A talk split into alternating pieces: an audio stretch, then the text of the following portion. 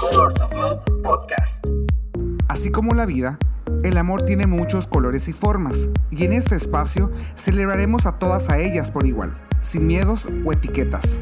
Queremos que con experiencias de invitados y temas de interés demos visibilidad a nuestra comunidad con todos sus colores. Bienvenido A Colors of Love, el podcast.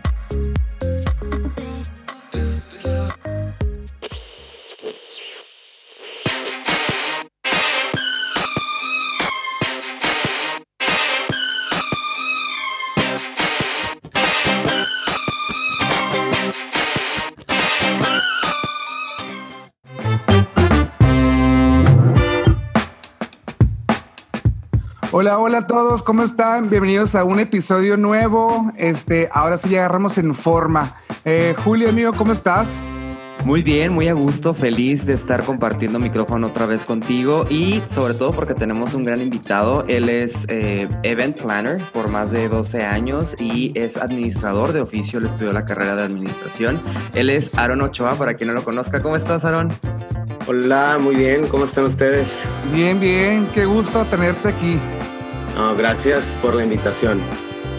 Oye, Aaron, qué chistoso que eres administrador, pero yo, o sea, la vida te llevó a ser event planner. Cuéntame, o sea, cuéntanos cómo estuvo eso. De hecho, yo estaba en la universidad cuando por casualidad una amiga me comentó de una wedding planner que necesitaba ayuda de un hombre y que tuviera carro, que estuviera joven. Entonces yo encajaba con el perfil y opté por aceptar la propuesta y así fue como entré en, el, en la industria de las bodas por medio de, de esa persona y ya pues me fue capacitando al grado de que ya yo podía este, tomar eventos que ella también me pasaba y posteriormente pues yo ya por mi cuenta empecé a hacerlo, ¿no? Pero curiosamente siempre lo digo, o sea, la carrera me ha ayudado muchísimo, muchísimo a, aplicarlo a mi profesión porque realmente planear una boda lleva mucha administraciones, presupuestos, eh, planear tiempos, control, o sea, son muchos procesos que realmente la carrera me ayudó. Entonces, sin planearlo, pues me ha ayudado, ¿no? Y aplicarlo en algo que me gusta, que, que es hacer eventos, ¿no? Entonces, sí, sí agradezco como que haya estudiado esa carrera, porque hasta la fecha Claro. es una herramienta que me ayuda muchísimo. Oye, qué padre porque, digo, me voy a salir del closet como por cuarta vez, pero uno de mis sueños frustrados, si no saben, era ser wedding planner y todo este show. O sea, de hecho, una vez así de la nada, no me pregunten por qué, qué pena, saqué tarjetitas, o sea, mandé hacer tarjetitas donde según yo, ay, no, güey, qué pedo. O sea, digo, sí, sí era como, sí era como un sueño frustrado ahí que decía, ay, güey, ¿qué, qué, qué tan difícil puede ser, güey? O sea, primer, ni siquiera hice un evento, o sea, ¿cómo te explico? Que fue como que dije, bueno, va. Y a la hora de la hora dije, no, hombre, dije, chingas, uy, ¿qué es esto? No, gracias, pero sí, porque uno piensa que es como que, ay, está bien fácil y no sé qué, o sea, ¿qué tan difícil puede ser? Y cuando ya estás, yo no que estuve ahí, pero pues ves, ¿no? Ves todo el, la organización y, creo yo que ha de ser más difícil una boda, ¿no? O sea, con los novios, las novias, híjole, ahora sí que las bridezillas y todo esto que ya sabemos, ¿no? Que, ¿verdad, Julio? Sí, no, la verdad, yo Ah, siento que hay que tener corazón, ¿no? Hay que tener como mucho corazón, mucha alma, mucha entrega a lo que haces, porque son jornadas de más de ocho horas a veces. Me imagino que Aarón ya has de tener ahí tu pijama en el Valle de Guadalupe. De hecho, tengo el récord de, 24, de 23 horas sin parar. No, no, O sea, un día, digo, es que hay, hay eventos con mucha producción, el- los horarios de montaje, pero sí, son jornadas larguísimas. Y ahorita que mencionabas eso, Benja, sí, a mucha gente le llama la atención porque ven ya el evento, ¿no? Ves lo bonito, la Exacto.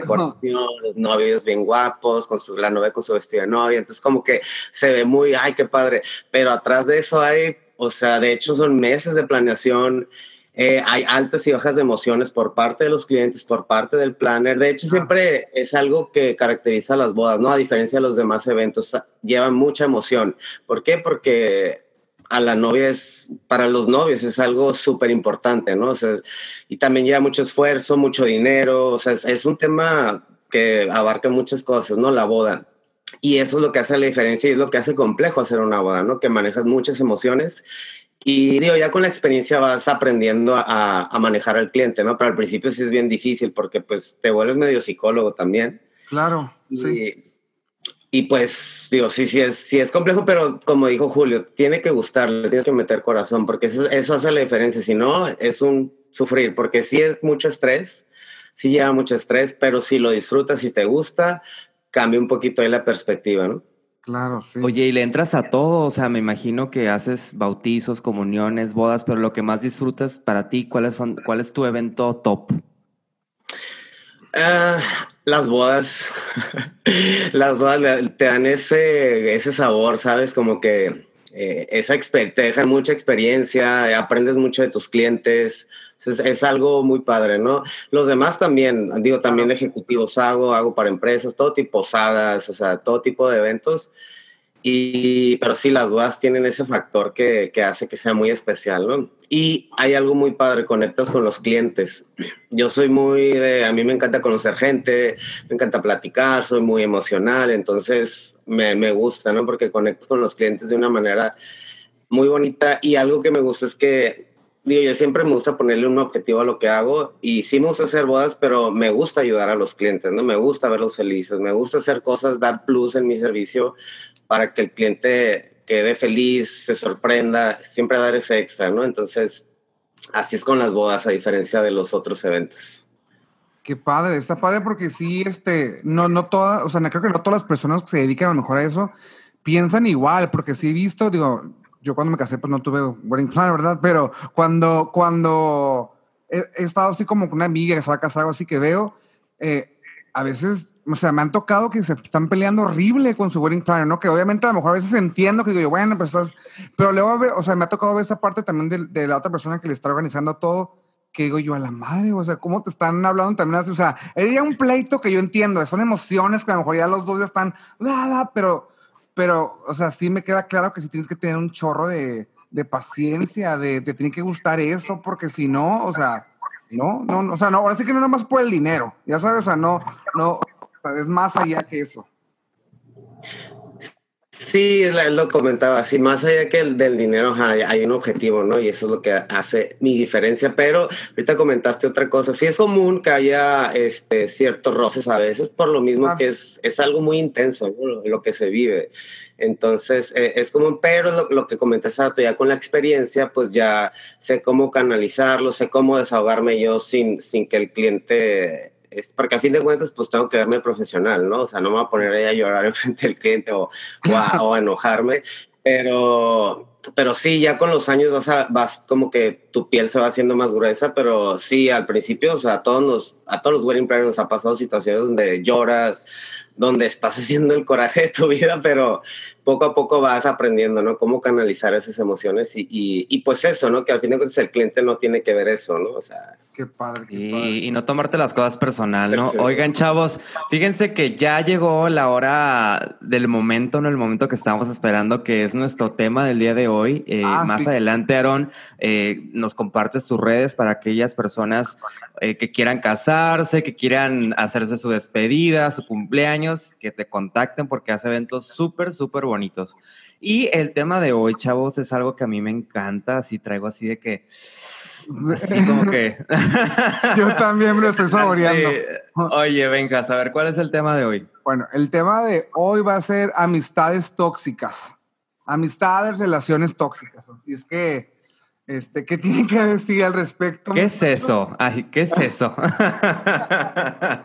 ¿Con qué se come eso? Yo no. no. Fíjate que a mí se me vino el, este tema de las relaciones tóxicas, amistades tóxicas, por, porque a lo que estamos, ahorita lo que va es dirigido este podcast, ¿no? A toda la gente, o sea, de la comunidad, donde yo personalmente siempre digo, o sea, digo la verdad, que entre nosotros mismos de la comunidad somos, híjole, muy tóxicos. La, la, la, la palabra, yo para mí sí se puede decir que somos tóxicos porque siempre, a bueno, no siempre, voy a corregir lo que estoy diciendo, a veces eh, estamos criticando, estamos juzgando, estamos haciendo más, estamos haciendo menos a, la otra persona, que si vemos, o sea, una persona que es más efeminada que nosotros, ¿sabe? Que el jotito, empezamos con todo esto, entonces desde ahí, o sea, nosotros somos tóxicos, ¿no? Entonces por eso como que dije, ¿sabes qué? Le digo, Julio, hay que hablar de amistades, relaciones tóxicas dentro de la comunidad.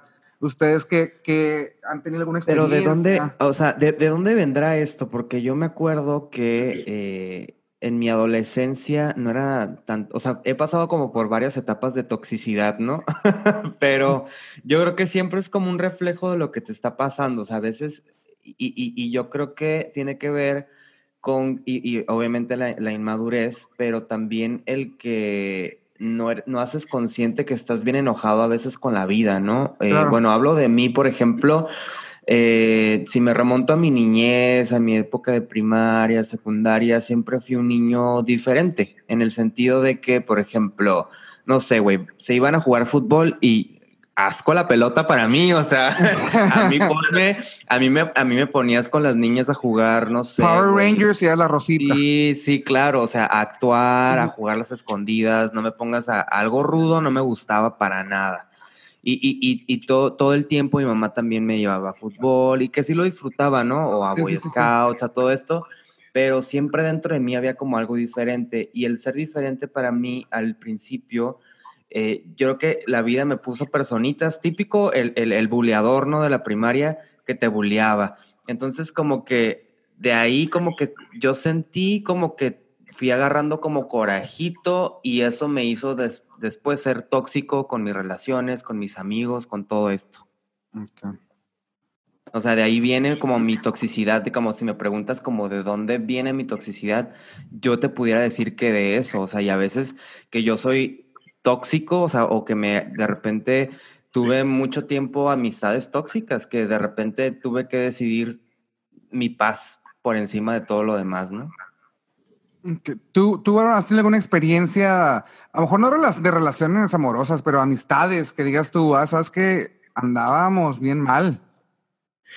De hecho, hace rato lo que, lo que comentabas, Benja, de, en la comunidad, creo que ahorita ya está habiendo un cambio de más empatía, ¿no? De aceptación, pero en aquel entonces, cuando era adolescente, veinteañero, sí llegaba a juzgar, ya sabes, ay, el, el estilista, el esto. Digo, son eh, etiquetas, ¿no? Estigmas que siempre han estado, pero vas creciendo y vas aprendiendo y ya vas como que quitándote esas cosas en la mente, ¿no?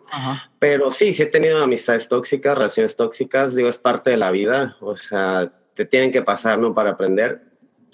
Eh, pero realmente yo, yo tengo una teoría, bueno, es algo muy personal yo soy muy emocional, o sea, a mí de, tiene que ver un poquito con mi signo y todo, y eso me ha hecho como no aguantar tanto relaciones tóxicas porque me afecta demasiado, o sea, yo soy, me da mucha ansiedad, me da mucho estrés, y ese es, ese es como mi foco rojo de decir, ¿sabes qué? Por ahí no va, porque puedes durar años, o sea, hay gente que dura años con relaciones tóxicas toda la vida y yo tengo ese lado que me hace como rápido ser tajante, ¿no? Digo, obviamente hay procesos, ¿no? Vas conociendo a la persona, foquitos rojos, vas viendo que, que no, pero eso me ha ayudado a mí a, a, a este, a poder como decidir, ¿no? De que sabes que no, ya estoy súper cansado de, de, esta relación y, y tomar la decisión de alejarme.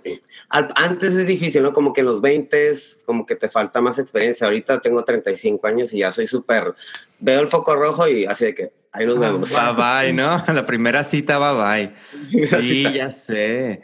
Yo creo que todos hemos pasado por esa etapa, ¿no, Benjas? Eh, eh, que aguantamos. Que, este tema me gusta mucho porque cuando yo este, estaba más joven, ah, porque todavía estoy joven, que te decía, pero cuando estaba más joven, este viví como mucha, o sea, estaba en una, ¿cómo se puede decir? Como en un grupo o, como en un, un, ambiente bien, bien tóxico. Hoy lo puedo ver, ¿no? Antes a esa edad no lo, no lo podía ver, según yo estaba muy culto, el pedo de la madre.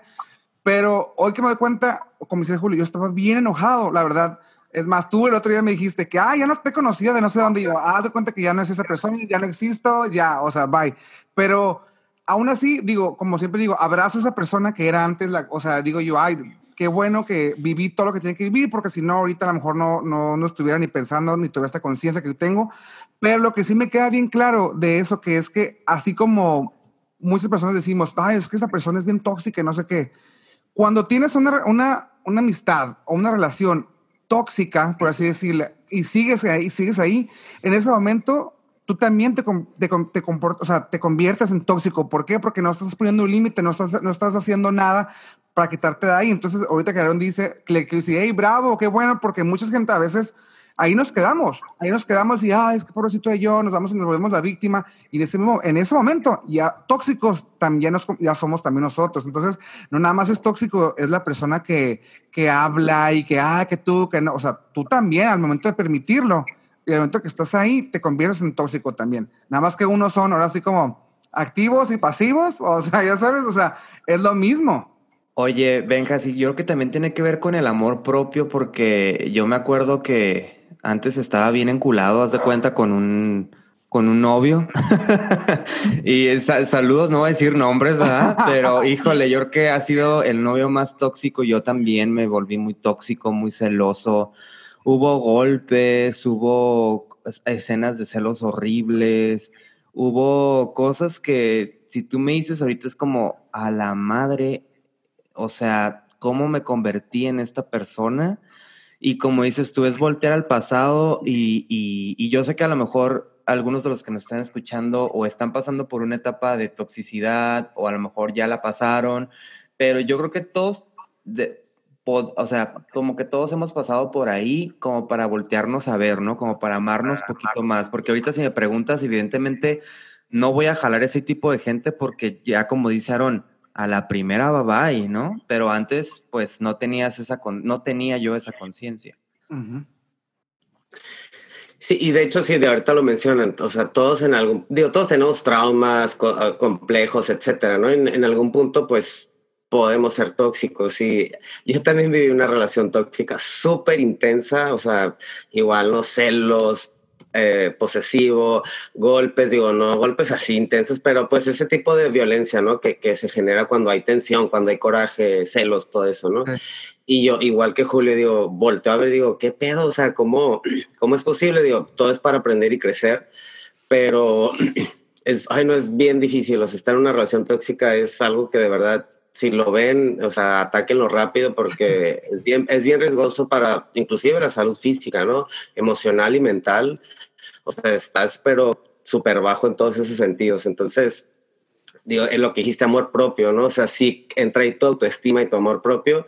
Digo, es, todos en algún punto lo vivimos, ¿no? Pero sí tienes que estar bien atento de eso, ¿no? De, de, de que te hace bien. Entonces, es algo que te tiene que hacer bien. Una pareja o una amistad es para sumar, para darte ese plus que, que necesitas, ¿no? No para restarte. Entonces, sí, estar bien alertas porque, no, es un es un infierno, la verdad, vivir una relación tóxica. Claro, y sabes que eso está padre lo que dices, Aaron, de que, o sea, una relación de cualquier tipo eh, te tiene que sumar. Entonces, no nada más vamos a ser tóxicos cuando pegamos o cuando celamos o cuando, o sea, hay muchas toxicidades, quiero decir, ¿sabes? No, o sea, para que no, los que nos estén escuchando no crean que nada más es el que te pega, el que, el que te cela, el que te grita, o sea, no, ojo, porque también está el tóxico que es bien este manipulador pasivamente, donde Pasivo, agresivo. te amo mucho y no sé qué, pero ay, soy enfermo, o sea, donde a lo mejor a veces está, está, disfrazado este, este tóxico, donde la verdad no lo podemos dar cuenta. O hasta, o sea, ahora sí quiero decirle, hay que echarnos un clavado para acá, para adentro, porque a lo mejor en la relación, ahorita donde estamos, los tóxicos somos nosotros y no nos damos cuenta. Entonces, pues te digo, hay que tener cuidado porque no nada más es el que nos pega o no el que grita, el que, o sea, no, también somos manipuladores, controladores, eso es tóxico. Cállate, si antier yo también me, me caché siendo toxicicito, así, dije yo, cállate la boca, o sea, ni al caso. Entonces es, es revisar, es revisarme y es no volver a ese Julio que, que no me gusta, pues. Eh, pues no que no volver, no que no volver, porque siempre, siempre, vamos, siempre vamos a ser esa, es lo que siempre digo, o sea, yo sé que yo he cambiado, ¿no? Por ejemplo, siempre he sido muy carrilludo y hasta como que se me quedó el personaje de carrilludo, eh, hasta como enojón, y, o sea, demasiado, ¿no? Entonces, a veces todavía batallo con ese Benjas que, que digo yo, hey, a ver, nomás, sí, ese es mi personaje, pero ya no es con la misma intención que lo hacía antes por fregar a alguien, o sea, ahora ya es, ya es, esta es mi esencia, ¿sabes? Este es, entonces, a veces sí como que a veces digo yo, ay, no quería, no quería que pensaran esto, no iba por ahí, o sea, entonces como que no, no es tanto de que, ah, ya no quiero hacer eso, o sea, pues no, pues siempre voy a hacer este. Esa es nada más que ahora mi intención es diferente a la que antes.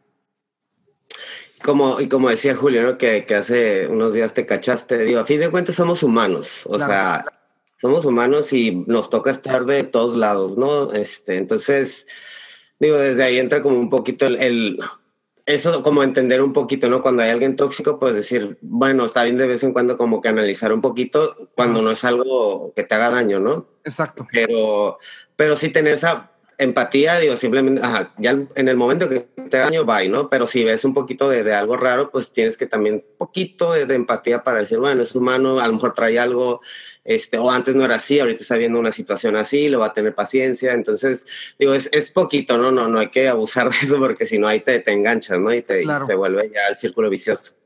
Oigan, chavos, y en cuestión, por ejemplo, de amistades, yo me acuerdo que en mis 20 y yo creo que también pasaron por eso, que eh, tuvimos amistades como para la peda, como la, para la pura, pura peda, ¿no? Para los excesos, los vicios y así, como que de repente llega un momento en el que te das cuenta que eso ya no es suficiente, ¿no?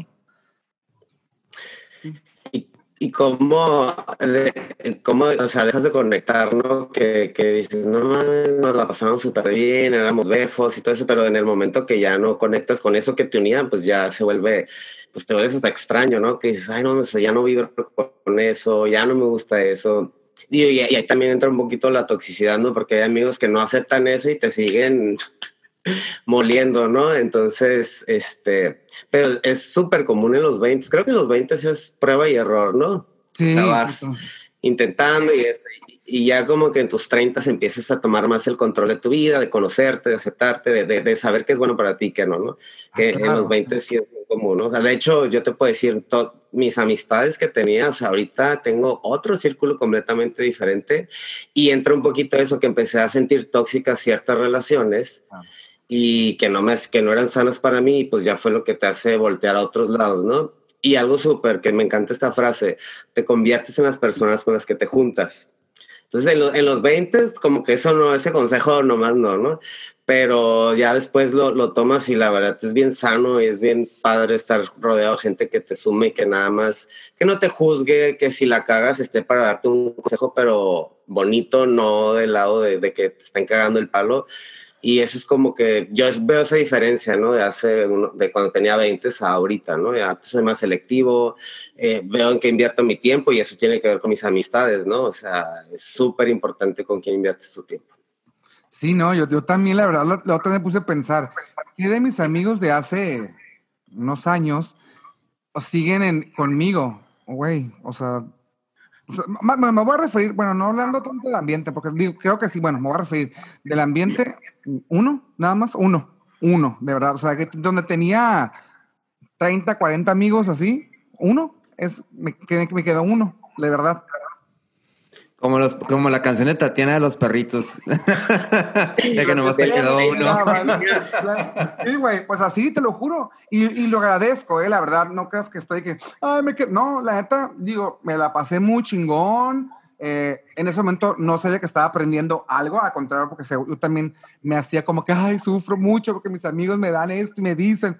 Hoy digo yo, ah, qué chingón que todo eso, o sea, todo lo que me decían, toda la carrilla, en quién me convertía yo, todo lo que probé, lo que, o sea, todo, hoy digo yo, neta, qué chingón, pero ya ahorita, pues ya, ya es, ya es otro, otro rollo, eh, eh, no sé, o sea, pero sí, sí, sí, sí quería hablar de ese tema con este podcast porque yo, mi experiencia y muchas, he escuchado a varias gente donde siempre se, o sea, siempre dicen, ay, es que yo tengo amigos gays porque son bien no sé qué, o sea, y, y sí creo yo, no quiero decir que todos, ¿no? Porque digo, pues yo soy gay y no, ya no soy así, pero sí digo yo, hay que empezar a, a lo mejor todos, empezar a revisarnos un poquito más qué tan, tan tóxicos somos, pues, ¿no? Qué, qué, qué tan enojados estamos, qué, qué tantas mentiras, qué tan, qué tan incongruentes somos. Entonces, bien importante estar como checando, o sea, revisando nuestras emociones, porque sí es bien importante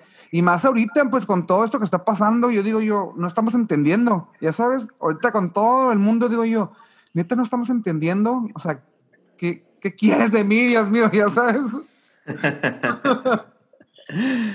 Oye, y, no sé si a ustedes les pasó, digo, a mí me, me pasó y fue algo que sí corté de raíz. Eh, cuando yo, pues en la prepa, secundaria, uni, pues tienes amigos, eh, pues de todo tipo, ¿no? Straights, gays, o sea, de todo tipo, ¿no? Y yo me acuerdo mucho que pues antes estaba muy normalizado el, el que el straight se refiere a ti siempre dándote carrilla como que, ay, ya sabes que la manita o hablando así como remedándote afeminado, ya sabes, Ah, sí. y era como que la carrilla normal, ¿no? Y yo tengo una anécdota que tenía mis amigos de la prepa y pues siempre, o sea, digo, ahorita me doy cuenta que eso era tóxico totalmente, ¿no? Porque indirectamente me, me, pues me afectaba, ¿no? Eso es lo que te hace reprimirte, el, el que te estén como que dando esa carrilla y decir, ah, no está mal si soy afeminado, ah, está mal si hago este movimiento, ¿no? Y me acuerdo mucho una vez que ya, ya grandes, eh, me remedaron así y les puse el alto, pero de una manera así de que, ya sabes, súper con, y también con contexto, no nada más como que yo sacando el coraje, ¿no? Como que Ajá. "Ay, está mal esto, lo otro. Y a raíz de ahí, mira, desconocidos, pero me, me sanó mucho como poner el alto y, y pues, no sé, este soy yo y me respetas y, y tú lo estás haciendo en un tono burlesco, en un tono como que minimizándome, entonces creo que a todos los gays nos ha pasado eso, ¿no? De, de, de esos amigos straights. Sí, sí, totalmente.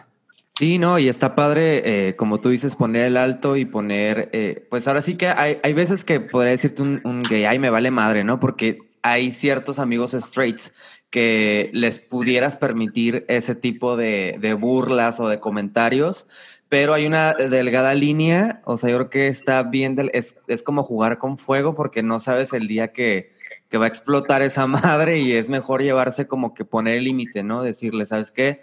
Aquí ya te estás pasando o mejor no me digas eso porque no sé el día que vaya a estar vulnerable y me vaya, lo vayas a decir y me vaya a poner y me vaya a sentir mal, ¿no? Entonces está súper padre hablar claro, sobre todo con las amistades que te interesas porque que te interesan, porque a lo mejor y puede ser un amigo que sabes que no va a trascender la amistad y dices, ay, bueno, pues bye, ¿no? Pero sí, oigan chavos, pues ya se nos acabó el corrido, pero les agradezco mucho este espacio, sobre todo porque pues me ayudó también a, a verme a mí, ¿no? A, a raíz de sus experiencias, como a, a saber qué onda con, con este, en este tema. Oye, sí, antes de que se nos acabe el tiempo, eh, Aaron, pásanos tus redes para que la gente te siga, este, sepan quién eres, lo que haces, vean tus fotos. Échale. Eh, bueno, casualmente ahorita estoy por, estoy haciendo una transición en mi marca, todavía no tengo como tal mi marca, pero en mi Instagram personal ahí subo contenido y ahí me pueden contactar. En mis redes en Insta estoy como Aaron 8AP, Aaron con doble A. Y pues ahí es donde estoy más activo. Y ya estoy por lanzar este mi branding ya con más, con más estructura, pero ya les avisaré. Súper, súper. Oye, Aaron, y la pregunta del millón, tu canción favorita, la canción que te haga, ah, una canción que te que digas, tú este la escucho me pone buenas. O sea, ¿cuál? ¿Tienes alguna canción? Pues tengo muchas, pero pues ir más que nada por mis artistas favoritos que, que te puedo decir. Britney. Eh, me está sonando el teléfono, no es el tuyo, Julio. No es el tuyo, Julio. No, es que sabes que Aaron y yo tenemos el mismo placer culposo de Britney, por eso nos Oye, no es conocimos y nos, y grosero, nos no es empezamos a... Y creo que contigo Ah, también, Meja, sí, empezamos a hablar por Britney, Britney nos unió. Pero no es culposo, no es Tres. grosero. Entonces, digo, no tengo ni una canción, pero todas las canciones de Britney que traen ese empoderamiento me hacen, ya sabes, ponerme de Claro. buena. Las bailo, las canto y cambia mi humor completamente, ¿no? Baby One More Time, Overprotected, Claro, sí. Ends. Todas esas me, me ponen en un mood muy positivo y, y, y, y jotero. Claro, total. Pero, cuál ¿qué va a ser, pues? ¿Cuál va a ser? No, pues es que no tengo realmente. O sea, eh, no, no la tengo. Se las voy a ¿Puedo deber. poner, ¿Puedo poner la mía? Claro. La que me empodera y la que me hace sentir mujer, que te decía, no, la que me hace sentir... no. No, no, la que me hace sentir así poderoso y que cualquier cosa que me ponga bajoneado, la pongo, es la de Stronger de Britney. Fíjate. Sin llorar. No, no, me- me- yo me visualizo caminando así como ella, ya sabes, en el puente. Sí. Bajo la lluvia, bajo la lluvia. Ay, no, no. Podemos poner Toxic también, es el tema. Ah, pues sí. De hecho, o sea, ¿Para qué pregunto entonces, va? Oh, pues si vas a poner tu canción, pues mejor para que ponla. No, oigan, otra cosita, este, también para que sepan, Aarón, este, lo invitamos a tomar las fotos. Entonces, este, ya en estos días van a empezar a salir las fotos para que nos sigan en las redes de Colors of Love. Y este, y pues nada, eh, empezamos este mes de junio, mes de Pride. Hay que amarnos entre todos, este, respetarnos Y pues nada, amigo, ¿tú qué onda? Nada, pues muchas gracias por seguirnos y estamos en contacto y nos vemos a la próxima. Thank you, Saron. No, gracias a ustedes. Un placer. Bye. Bye.